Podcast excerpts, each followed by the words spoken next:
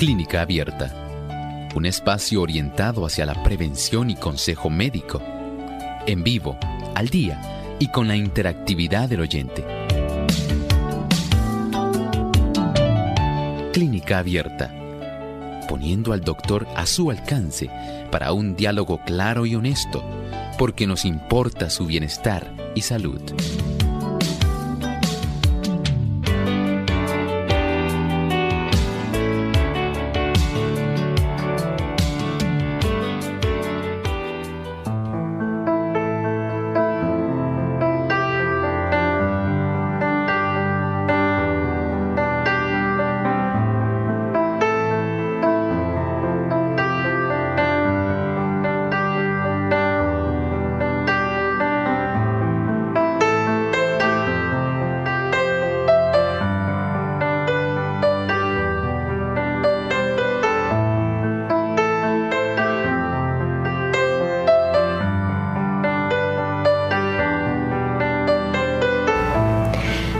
Bienvenidos amigos a nuestro programa de Clínica Abierta. Nos sentimos contentos nuevamente de poder compartir con ustedes en esta hora porque nos importa su bienestar y salud. Y queremos que en el día de hoy ustedes tengan esa oportunidad de participar haciendo sus consultas. Así que les invitamos a comunicarse como siempre a nuestras líneas telefónicas localmente en Puerto Rico el 787 303 0101. Para los Estados Unidos, el 1866-920-9765.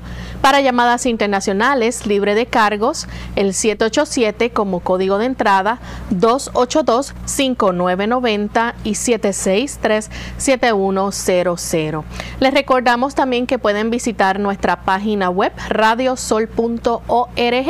Ahí en vivo pueden hacer su consulta a través del chat y aquellos amigos también que quieran efectuar su pregunta solamente tienen que oprimir el símbolo de teléfono y seguir las instrucciones indicadas a través de la página. Recuerden que deben contar con los servidores de Google Chrome o Firefox para poder hacer su pregunta. De igual manera, queremos que nuestros amigos en Facebook también puedan participar. Aquellos que nos siguen a través de las redes sociales, recuerden buscarnos por Radio Sol 98.3 FM.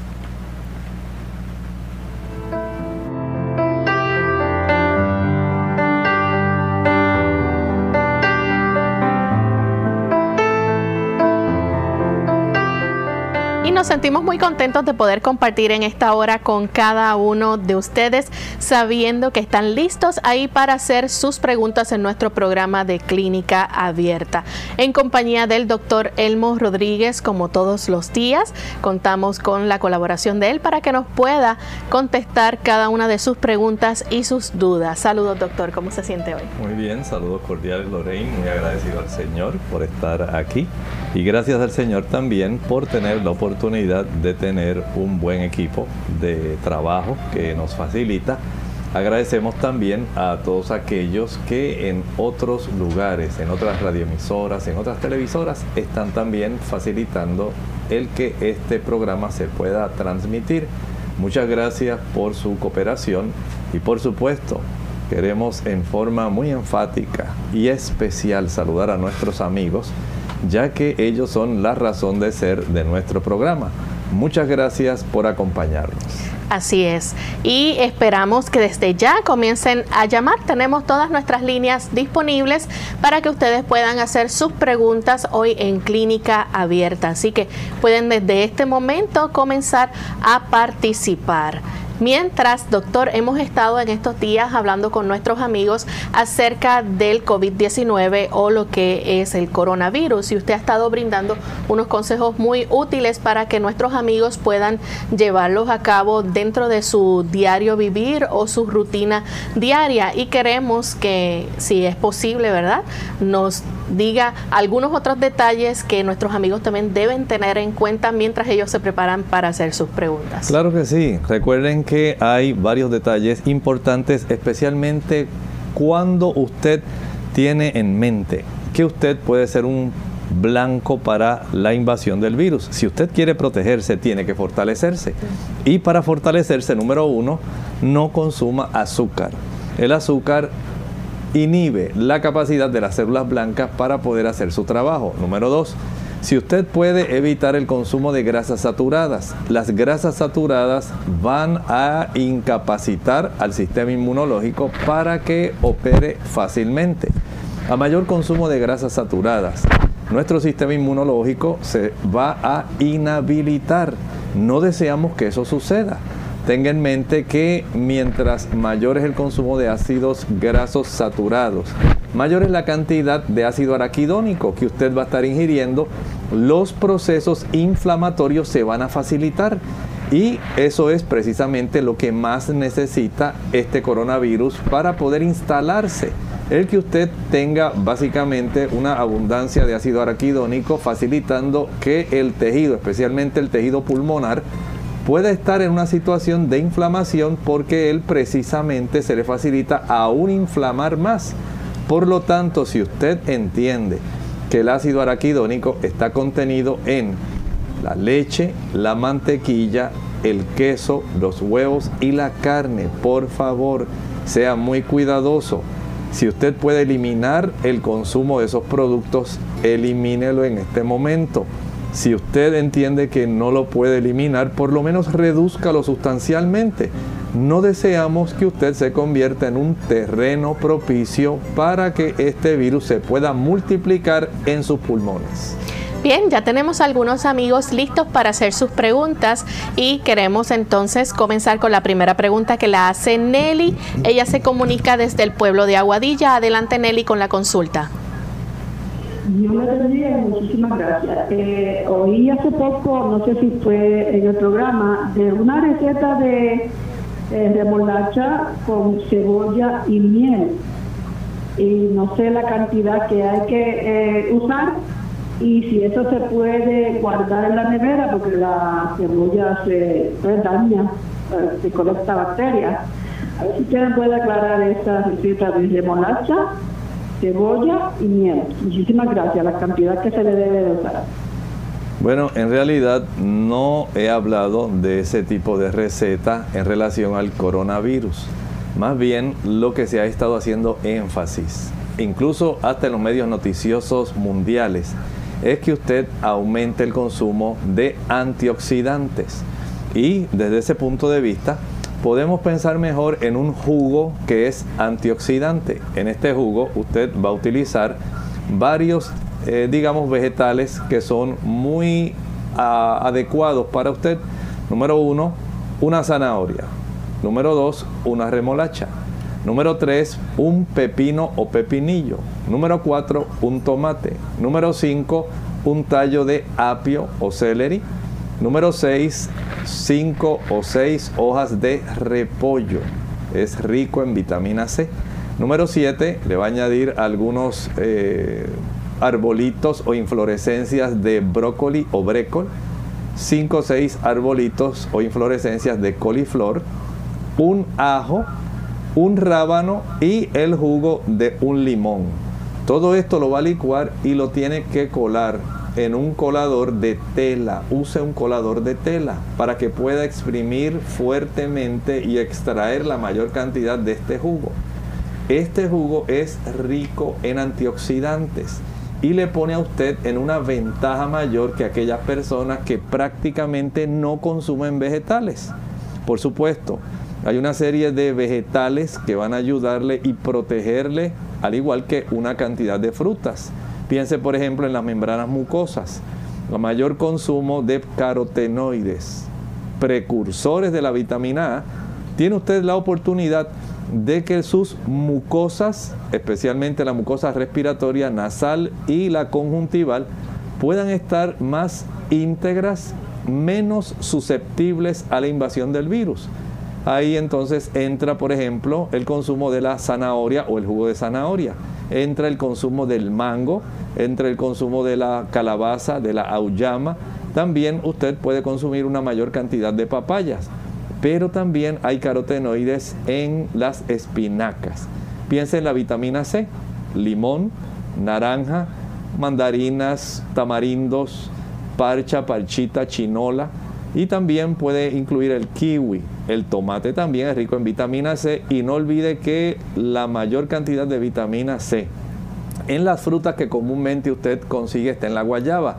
Pero en Puerto Rico tenemos la bendición de tener una que supera por mucho a la guayaba. Se llama la acerola. Así que vitamina C, vitamina A y vitamina D, la que obtiene gratuitamente al exponerse al sol, que es a la misma vez un bactericida, viricida y le aumenta la cantidad de la vitamina D, por lo tanto especialmente recomendable para esta ocasión de la invasión del virus del COVID-19. Bien, en este momento continuamos con la llamada de Elizabeth. Ella se comunica de San Juan, Puerto Rico. Adelante, Elizabeth, con la consulta. Sí, buenos días. Dios le bendiga y gracias. Este, que quisiera que el doctor me hablara acerca del aceite de ratero. Eh, si lo conoce, eh, que es una fórmula que tiene aceite esencial de clavo, canela, eucalipto y romero y limón, que fue un éxito para la época de, de, de cólera en 1400. Este, eh, me gustaría que hablara de eso porque eh, los aceites esenciales que tiene tienen muchas propiedades, este, inclusive para aumentar el sistema inmunológico para ayudar. Este, me gustaría que hablara de él. Gracias. Muchas gracias.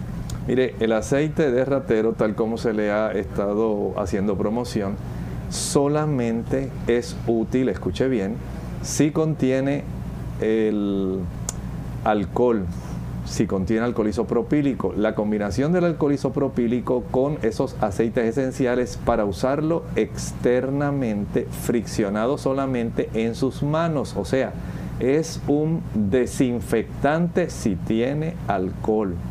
Si no tiene alcohol, no es útil. Si tiene vinagre, el vinagre también ayuda porque ayuda a reducir el pH y este tipo de virus se inactiva en un pH ácido. Desde ese punto de vista sí, pero de que tenga la propiedad, por ejemplo, de protegerle a usted contra el virus eh, una vez ya ha ingresado o porque como usted se lo puso a su alrededor ahora está esa nube de aceites esenciales que van a repeler el virus, no es cierto. Solamente cuando usted lo fricciona en sus manos, si usted ha tocado alguna superficie, usted no tiene ningún desinfectante, no hay agua ni jabón, no tiene alcohol, no tiene vinagre, no hay jugo de limón para friccionarse las manos, pero puede utilizar el aceite de ratero si lo tiene. Pero si no lo tiene, no se preocupe, no es indispensable. Solamente recuerde agua y jabón. No hay agua y jabón, alcohol. No tiene alcohol, vinagre. No tiene vinagre, jugo de limón.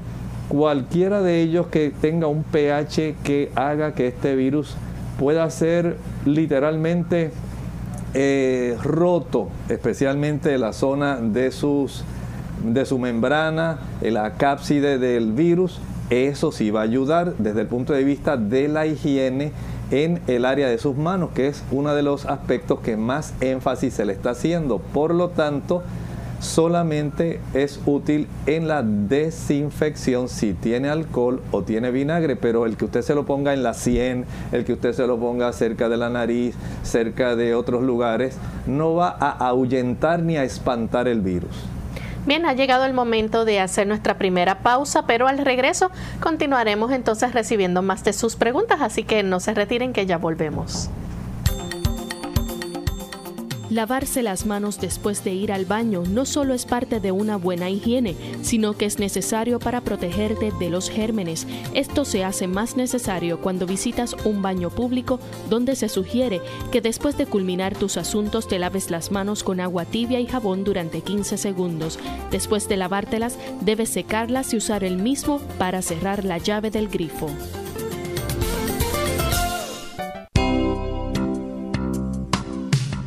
Mucho antes de sentir sed, la deshidratación se manifiesta en forma de cansancio. Tome un vaso de agua en ayunas al no más levantarse de la cama y evite el café y los refrescos de cola que son diuréticos que le pueden dejar deshidratado. Además, evite las bebidas azucaradas. Nada como el agua pura, preferentemente entre comidas, para mantenerse en plena forma. Ante el nuevo coronavirus COVID-19, nuestra actitud debe ser no colapsar los sistemas de salud. Debemos reconocer los síntomas y llevarnos de las instrucciones que está ofreciendo el Ministerio de Salud Pública. El mensaje es, la vacuna eres tú. Según cómo te comportes, podemos evitar la propagación del virus. Este es un mensaje de esta emisora.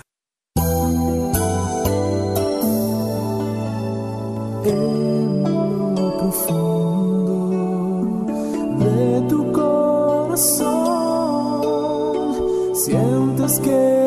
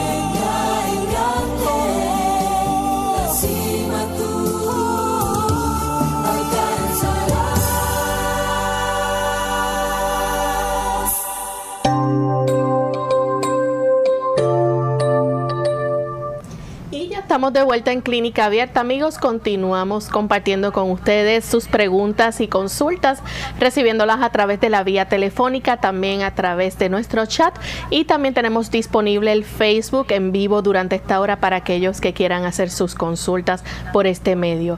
Les recordamos también que si tienen alguna consulta con relación al coronavirus, pueden también compartirla con nosotros. En este momento recibimos la llamada de Juanita que se comunica desde Juncos. Adelante, Juanita. Muy buen día, Dios les bendiga. Buen día. Una fémina de 40 años que tiene insuficiencia venosa moderada. Se le hinchan bastante los pies en el área de los tobillos y siente dolor. ¿Qué recomendación le puede dar? Gracias. Muchas gracias.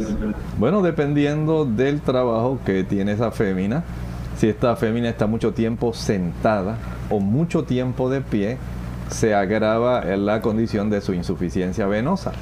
Pero si ella pudiera, digamos, si trabaja sentada, levantarse cada 20 minutos, eso le ayuda a facilitar la circulación de su sistema venoso profundo y superficial. Los músculos de nuestras pantorrillas, estos músculos son los que comprimen y facilitan, junto con la inspiración, la capacidad que tiene la, sangre venosa de retornar a la parte derecha de nuestro corazón. Pero si usted queda estático, si usted está ahí sentado durante dos, tres horas porque su trabajo en una empresa es estar sentado, tenemos entonces esa dificultad de facilitar el retorno y tiende entonces a quedar más tiempo la sangre, tiende a hacer una compresión sobre las paredes venosas y comienzan a dilatarse las venas, especialmente el sistema venoso superficial. Después se afecta el sistema venoso profundo.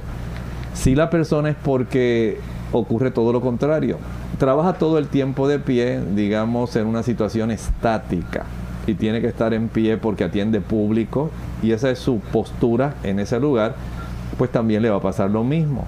Al no estar moviendo los dos corazones que tenemos en nuestras extremidades, la región de los gemelos, los gemelos de nuestra pierna izquierda y los gemelos de nuestra pierna derecha.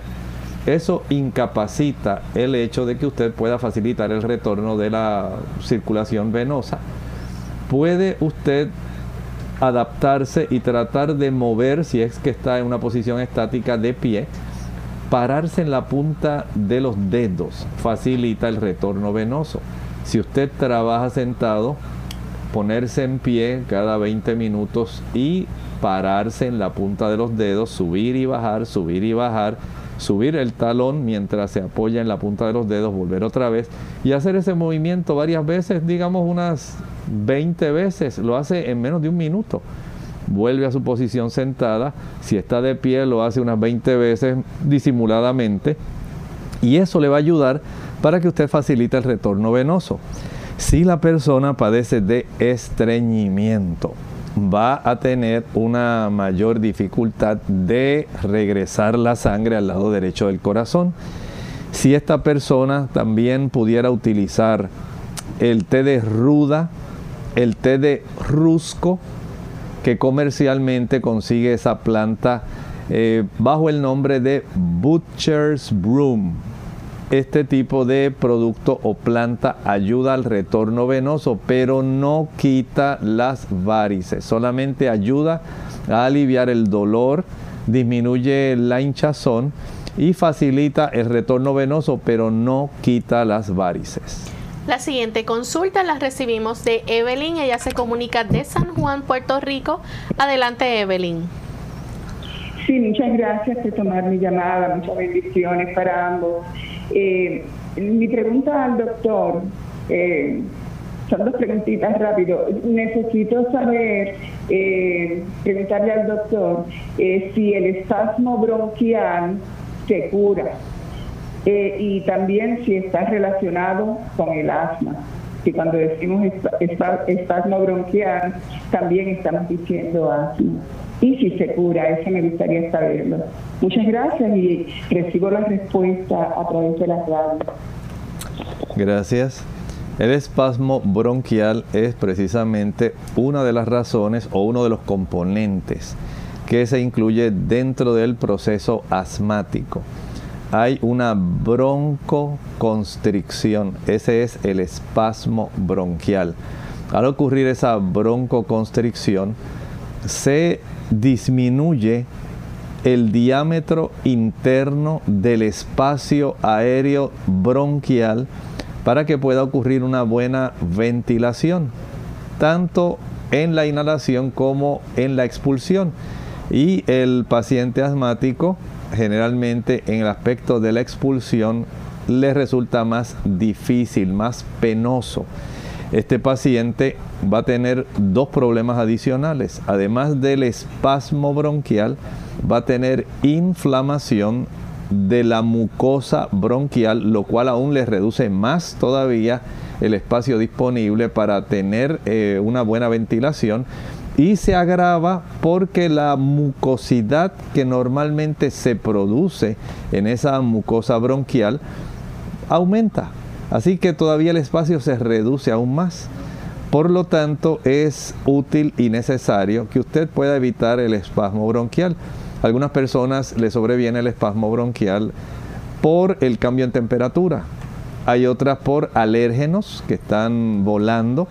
Hay otras que sencillamente el tener que exponerse, digamos, a algún catarro, alguna bacteria, le facilita esto hay condiciones que facilitan que no solamente es el, el asma. Hay personas, por ejemplo, que aunque no necesariamente tienen un espasmo en una bronquitis, sí tienen una gran inflamación en la pared de los bronquios. Este proceso o este mecanismo básicamente se puede prevenir si usted evita, por ejemplo, el consumo de café, el consumo de chocolate. Hay este, digamos, es uno de los factores junto con los cambios en temperatura brusco, más también la sensibilidad de la mucosa a los diferentes alérgenos y microorganismos que están en el ambiente. La próxima pregunta la recibimos en este momento de Evelyn, que se comunica desde Mayagüez. Adelante, Evelyn. Sí, buen día, este, pastor. Quería preguntarle, estaba hablando del aceite ratero. Yo lo preparo, pero lo preparo si le echo aceite de aquí o aceite de coco. ¿Y qué saben los ingredientes para prepararlo con el alcohol? Gracias, cómo no. Mire, en realidad si lo prepara exclusivamente con aceites para que sea más fácil la dilución de los otros aceites esenciales, no vamos a tener en realidad el efecto benéfico para poder eh, tener básicamente el efecto desinfectante. Lo ideal sería en su caso, digamos, eh, si usted lo vende, digamos que usted está vendiendo una taza, por poner un ejemplo, procure que básicamente 7 onzas, 7 onzas y media sean el alcohol isopropílico, el vinagre o pudiera ser el jugo de limón. Y básicamente una cucharadita del aceite de canela, una cucharadita del aceite esencial que usted esté usando, digamos de eucalipto, o de los otros que usted le esté añadiendo, el de clavo, porque en realidad esos otros aceites esenciales van a facilitar en cierta forma el que haya un buen aroma, tienen cierto beneficio desinfectante, pero recuerde que estamos hablando de un virus. Cuando ese aceite aparentemente entró en el escenario de las condiciones epidémicas, era porque la epidemia que se estaba desarrollando era una bacteria, no era un virus.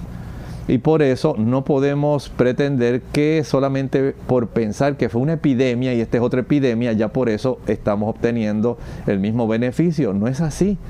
Aquel tipo de epidemia fue diferente, no habían los conocimientos, eso ocurrió más o menos para el 1350. Y en esa época ni remotamente habían los conocimientos que hay ahora. Es más, ahora que usted lo menciona, ¿sabe lo que hacían en esa época?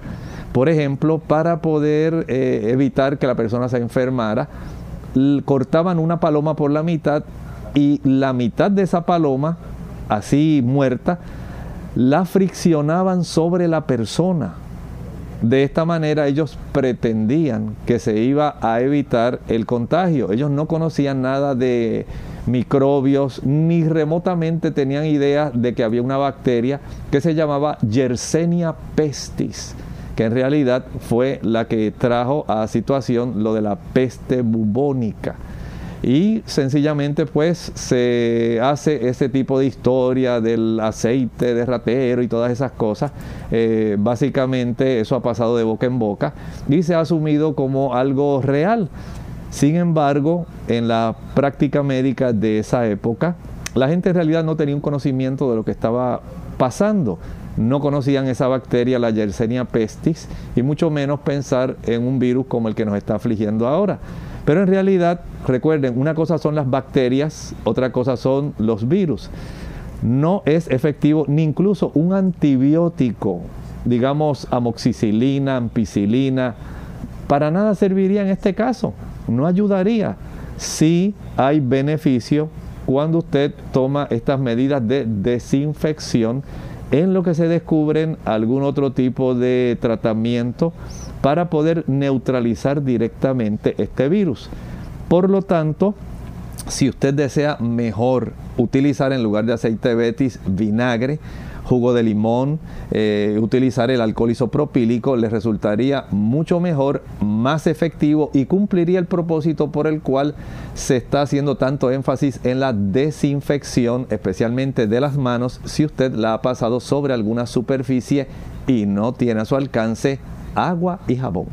Tenemos entonces a Antonio de Caguas, Puerto Rico. Adelante, Antonio. Eh, buenos días. Saludos para los dos.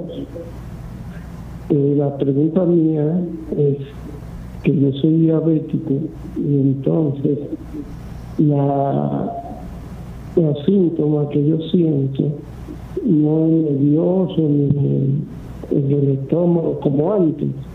Ahora yo recibo como un dulce, me sabe todo, me sabe a dulce voto, eh, cuando estoy comiendo de la anciana me sabe feliz. Yo quisiera, si el doctor está al no opinión positiva. Muchas gracias Antonio por hacernos su consulta. El que usted tenga esa sensación en su boca podría ser una oportunidad para que usted pueda medirse su glucosa sanguínea. Recuerde que incluso hasta los fluidos del cuerpo van a afectarse con esa elevación de la glucosa sanguínea. Hay personas que ya exceden el umbral renal para tratar de contener la glucosa y cuando ya ha ocurrido un daño renal, esta también puede ser expulsada a través de la orina. Cuando un paciente diabético puede tener elevada su glucosa, esto pudiera también estar afectando, digamos, la calidad y la capacidad de tener una buena saliva. Desde ese punto de vista, usted primero verifique cómo está la cifra de su glucosa sanguínea. Está esta entre 70 y 100 miligramos por decilitro. Eso sería algo muy recomendable, sería algo fantástico, porque le ayudaría a usted a entender que está bien controlado. Pero si no es así, y usted la ha mantenido en 135, 140, 150, 160, ya sabe que hay una mayor probabilidad de tener trastornos. Si este asunto persiste, usted puede acudir directamente a un especialista, se llama el otorrinolaringólogo. Es el especialista para que le pueda revisar, pueda verificar qué está ocurriendo yo pienso que más bien es un asunto metabólico y que usted pudiera beneficiarse revisando la cifra diariamente de glucosa sanguínea. Vamos en este momento a hacer nuestra segunda y última pausa. Cuando regresemos continuaremos compartiendo con ustedes más de sus consultas.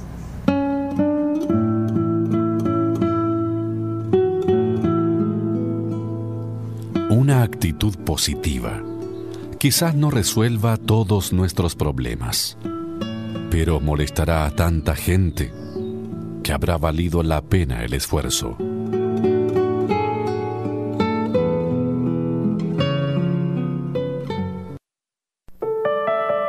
La luz solar ayuda en la producción de vitamina D en la piel y destruye agentes infecciosos del ambiente. También contribuye a incrementar los niveles de serotonina en el cerebro con lo cual ayuda a combatir la depresión. Se recomienda exponernos cada día entre 15 a 30 minutos a la luz del sol, preferiblemente en horas de la mañana. Ante el nuevo coronavirus COVID-19, debemos proteger de contagio a las personas más vulnerables, a los que tienen patologías previas, a los envejecientes y las embarazadas. El mensaje es, la vacuna eres tú.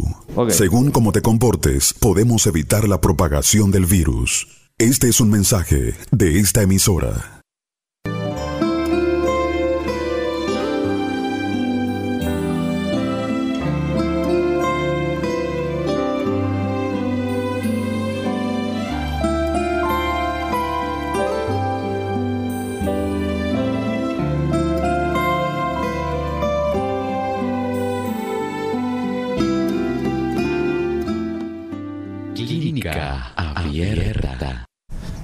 Estamos de vuelta en Clínica Abierta, amigos. Continuamos compartiendo sus consultas. En esta ocasión queremos escuchar la pregunta de la señora Díaz. Ella nos llama desde el pueblo de Trujillo Alto. Adelante, señora Díaz. Sí, muy buenos días. Tengo dos preguntas. Una es este, si, eh, si una persona que tiene que es asmática puede usar St. John's Wort que eso no le afecte, porque yo había leído que eso, el señor Super puede hacer que algunas medicinas se pierdan, ¿verdad? Porque se metabolizan de la misma manera. Y la segunda pregunta es que me han mandado muchísimos mensajes, porque si uno pique una cebolla, la pone al lado de la cama, que eso evita, mata los virus y las cosas, y a mí eso me suena disparate, de verdad, puedo estar equivocada, pero me suena un disparate porque eso no está filtrando el aire. Este, y, yo lo que quisiera es que como se está corriendo tanto por ahí y me lo han mandado tanto, que usted aclare eso, porque si una persona confía en algo que no le va a ayudar, se va a contagiar. Muchas gracias. Muchas gracias. Le voy a contestar la segunda, aunque normalmente contesto la primera, porque la situación en la que estamos viviendo, viviendo en este momento amerita aclarar ese punto y le agradezco que lo haya traído, porque muchas personas están creyendo también, saben que Hay universidades, escuelas de medicina que han hecho investigación referente a ese punto que usted trae de que si usted corta una cebolla y la pone en una esquina del cuarto, eso va a atraer todas las bacterias y los virus y va a neutralizar la infección que usted pudiera teóricamente adquirir, pero gracias a la cebolla que está ahí va a absorber todas las bacterias y los virus. No se ha encontrado ningún tipo de beneficio en eso. Sí, puede ver que anecdóticamente algunas personas han dicho, pues yo desde que uso esa cebolla me he dado cuenta que no me enfermo. Bueno, pudiera ser que esto hubiera ocurrido y que usted, mm, por su condición de tener un buen sistema inmunológico, mejor que los otros miembros de la familia, haya tenido ese beneficio. Pero se ha tratado de corroborar, se ha puesto a prueba en realidad para saber si esto es así y no es así. Por lo tanto, desde ese punto de vista, no tenga ese tipo de pensamiento de que si usted hace esto, el coronavirus no le va a afectar. No le estoy diciendo porque usted sencillamente desea tener este tipo de situación, pero para aclararlo en sí, como usted está mencionándolo, quiero traerlo y en realidad prefiero que usted haga las medidas que se están haciendo. Abra bien su casa, eso sí le va a ayudar. El que usted tenga un buen recambio aéreo. Recuerde que el virus, también voy a entrar este otro punto que se ha puesto también de moda. El virus no anda por ahí en el aire porque usted abrió la ventana, lo va a adquirir. No es así. Al contrario, si usted tiene la casa cerrada, la probabilidad de que ese virus permanezca si hay alguien que entró infectado. Puede ser que sea una persona que no sabe que ha desarrollado eh, esa infección y que se ha convertido en portadora y está asintomática. No necesariamente todo el mundo va a andar con fiebre, tos seca, dificultad respiratoria. Eso va a ocurrir básicamente en menos de un 20% de la población. Pero la mayor parte, casi el 80% de aquellos que están infectados no lo van a manifestar. Por eso es que hay que ser tan prudente, guardar la distancia de los seis pies. Si usted está enfermo, tápese la boca, póngase el cubreboca. Si usted es una persona que entiende que hay una persona que pudiera ser sospechosa, que viajó recientemente, que ha estado en contacto con un familiar, sencillamente aléjese, asegúrese en hacer las medidas higiénicas, un buen lavado de manos con agua y jabón, con alcohol, con desinfectante, mantener las superficies de la casa lo más limpias posible, de que usted salga a respirar aire limpio, eso es muy importante. Abra las ventanas para que penetre el sol. El sol tiene propiedades que son viricidas y bactericidas, por lo tanto, tenga ese beneficio, es gratuito y por lo tanto, desde ese punto de vista, podemos decir que es mucho más efectivo que la cebolla. Bien, continuamos recibiendo consultas. En esta ocasión tenemos a Milagros. Ella se comunica de Las Piedras, Puerto Rico. Adelante, Milagros, con la pregunta. Quiero preguntarle al doctor, porque salí con el hígado, con fibrosis en el hígado, o sea, mucha proteína. Gracias. Pues, pues quiero preguntar, este, salí con fibrosis en el hígado o mucha proteína. ¿Qué dieta debo de llevar para esto? Gracias y buen día. Muchas gracias. Mire, en realidad no es que usted tenga muchas proteínas y que le haya producido esta situación.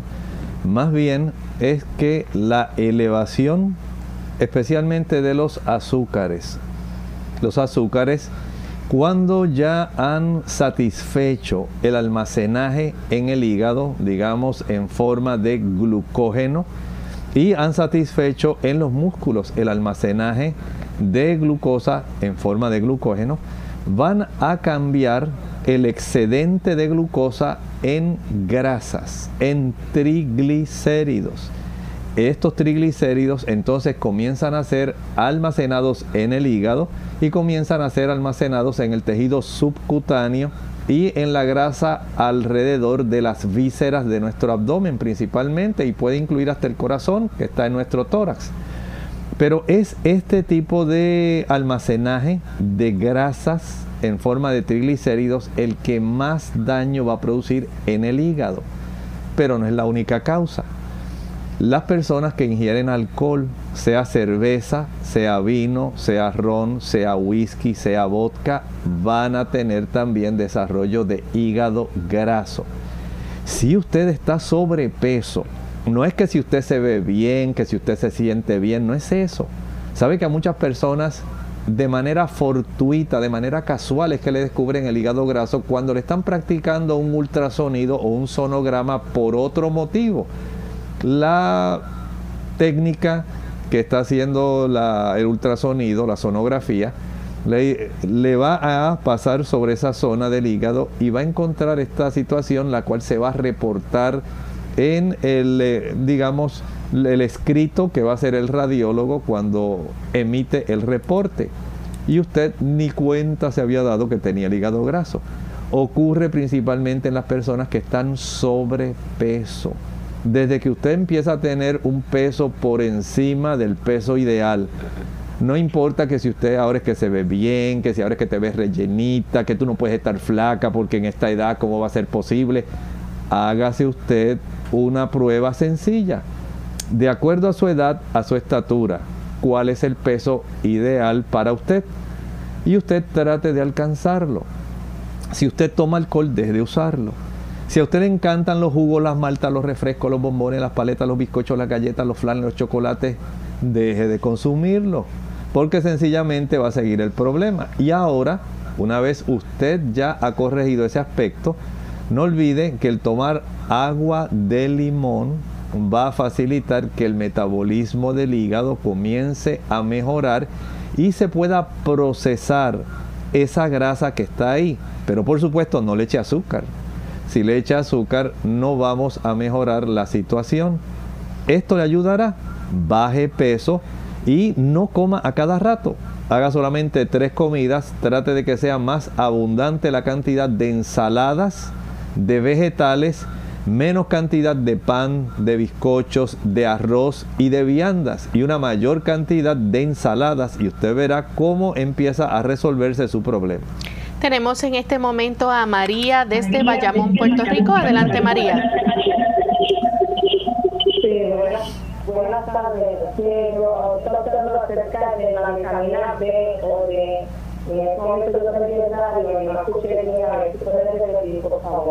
Sí.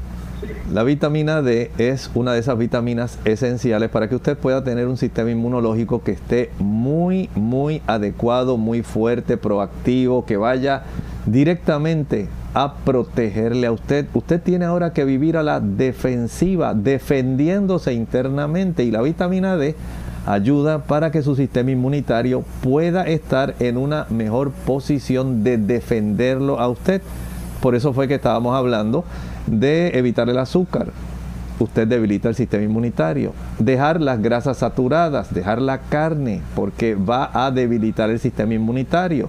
Aumentar el consumo de vitamina C fortalece el sistema inmunitario. Aumentar el consumo de vitamina A, de los carotenoides, eso fortalece el sistema inmunitario.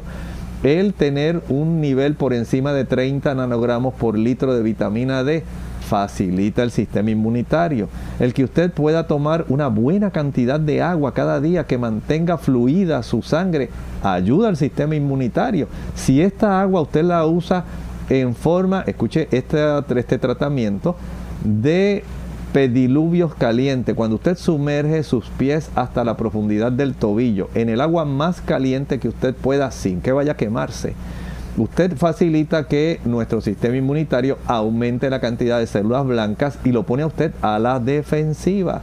Esa es muy buena. Pero si usted se acuesta tarde, el acostarse tarde debilita el sistema inmunitario.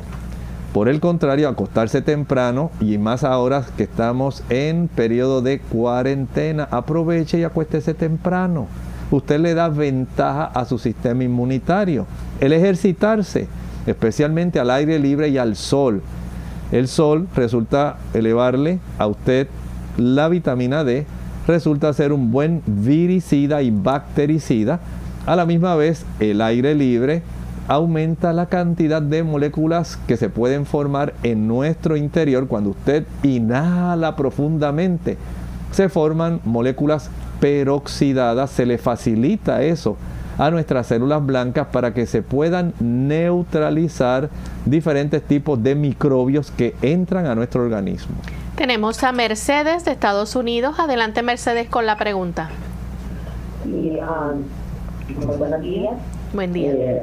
Eh, anteriormente escuché al, doctor que habló de una, de una receta para si en un caso uno le agarra la tos y eso que está ahora pasando.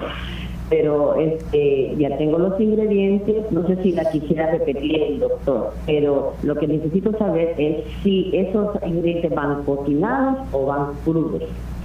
Gracias. Muchas gracias es la receta expectorante. Todos ellos son crudos. Utilizamos una taza de jugo puro de limón. También le añadimos una taza de pulpa de sábila pura. A esto le añadimos una cebolla morada completa, finamente picada, 3 a 4 dientes de ajo finamente picados. Le añadimos también algunas ramas de berro es un expectorante, contiene yodo también. Le podemos añadir uno o dos rábanos, no le añada más de eso, es muy fuerte, ¿verdad? Para el estómago. Le puede añadir también a esto eh, algunas gotitas, digamos unas 4 o 5 gotas de aceite esencial de eucalipto. Ese aceite esencial de eucalipto en esa dosificación bajita, no dije 4 a 5 cucharaditas. Dije 4 a 5 gotas. Usted lo procesa todo esto en la licuadora, lo cuela y lo va a envasar. Ese preparado fortalece su sistema respiratorio y facilita la expulsión de aquellas flemas que se acumulen dentro de la persona. Es muy práctico, muy útil también para las personas que padecen de asma bronquial, de catarro porque ayuda a la expectoración y facilita la broncodilatación y la reducción de la inflamación de la pared bronquial. Bien, en este momento vamos a contestar a los amigos del Facebook. Tenemos a Rosa Silva, doctor. Ella nos escribe y nos dice, quisiera saber por qué se produce el embarazo sin embrión, porque me ha pasado y estoy en tratamiento. Bueno, es una situación muy rara porque tiene que haber un gameto masculino, un gameto femenino para que se pueda desarrollar un embrión. Hay sin embargo una condición, escuche bien, que está documentada en el ámbito ginecológico. Se llama la pseudociesis. La pseudociesis es un falso embarazo. Hay situaciones que son muy extrañas, pero en realidad a veces la ciencia no puede explicarlo todo. Tenemos otra consulta, la hace Ana Sánchez. Ella se comunica también a través del Facebook y dice, buen día doctor, le saludo desde San José, Costa Rica, para que me ayude. Quiero saber con qué me puedo quitar los vasos capilares de las piernas eh, o qué me puede ayudar a mejorar esta área no hay forma de quitar esos vasos capilares. Si son muy delgaditos, si son esas telangiectasias, aplicar más bien el tipo de tratamiento de rayo láser pudiera ser una solución. Pero no hay nada natural, nada, nada. No hay una plantita, no hay un ungüento, no hay ninguna cosa. Solamente visto en algunas personas que aplicar una, digamos, una crema o pomada que contenga vitamina K reduce levemente estos capilares, pero no hace que desaparezcan. Tenemos entonces a Hilda desde Trujillo Alto. Adelante, Hilda, con la consulta. Hello. Sí, buen día, Hilda. Adelante. Sí, buenos días. Sí, que yo lo que quiero saber es si una persona asmática puede uh, usar eh, el St. John's Word y si, por ejemplo, está embarazada o tiene que estar embarazada, si eso afecta. Gracias. Muchas gracias. Todo depende de qué medicamento se está tomando. Si esta persona eh, pudiera usted en algún momento llamarnos y decirnos, pues está usando este medicamento, este y este otro, y pudiéramos entonces buscar para contestarle en otra ocasión, eso pudiera ser factible. pero sin conocer si está usando algún medicamento, sencillamente no.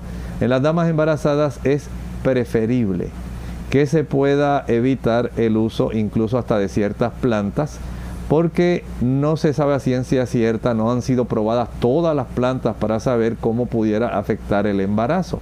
Desde ese punto de vista, se trata de evitar el uso de estas plantas. Si la dama tiene algún tipo de depresión, es preferible entonces que hable con su ginecólogo para que él entonces proceda a interconsulta con el psiquiatra y poder ayudar a esta dama.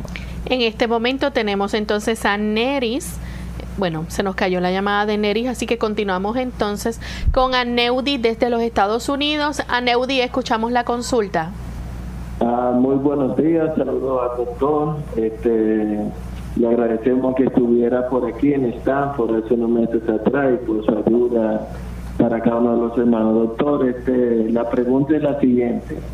Ah, ¿Cuál sería el, ayuno adecuado para una persona con diabetes y puede una persona de casi 40 años fortalecer sus huesos a través de la medicina natural? Muchas gracias y saludos a todos. Muchas gracias, Neudi. Le contesto la primera pregunta la persona que es diabética puede ayunar de una manera controlada y modificada. Digamos que si usted hace un buen desayuno y usted ingiere un buen almuerzo, puede usted observar si no es paciente que depende del uso de insulina. Usted va a observar cómo el abstenerse, digamos, de la cena, puede hacer que se varíe la cifra de su glucosa. Esto es algo muy individual, no es igual para todos los pacientes.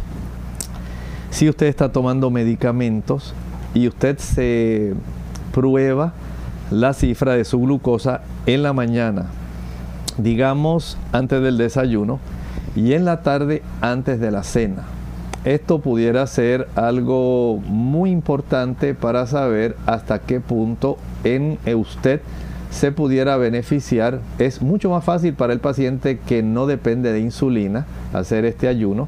Comenzar tan solo con una sola comida, dejar de comer, digamos, la cena. Generalmente el diabético tiende a tener la glucosa más elevada en la madrugada y puede ser que esto le ayude a tener un mejor control de su glucosa.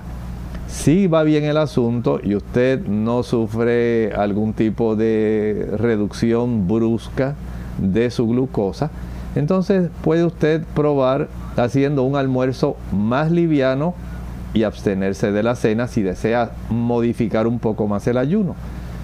Si usted ve que esto va bien y dice, bueno, yo voy a probar ahora absteniéndome, digamos, del desayuno, ver cómo funciono con el almuerzo y sin la cena.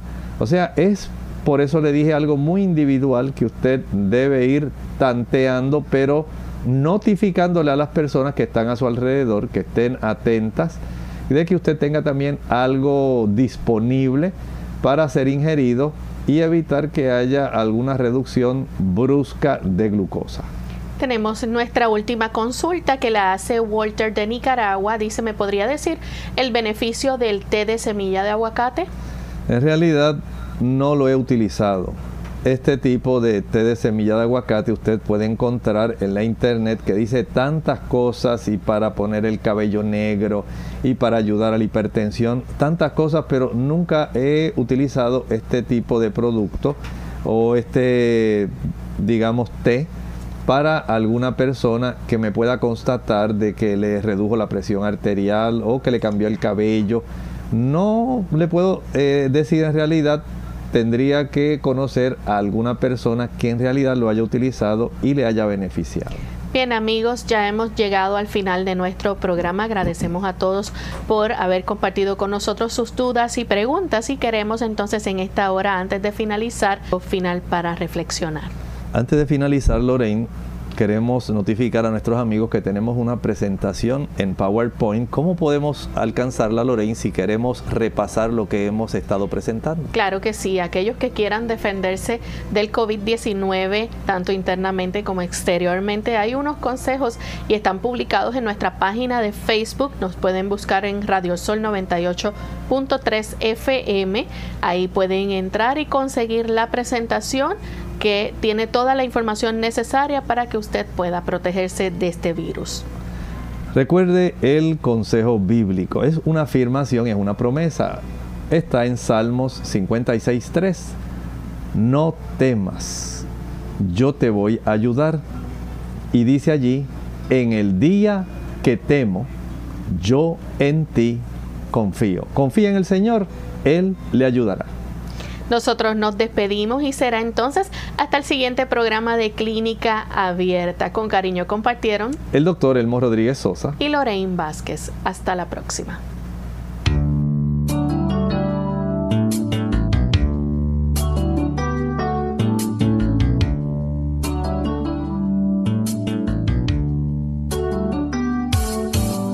Clínica Abierta. No es nuestra intención sustituir el diagnóstico médico.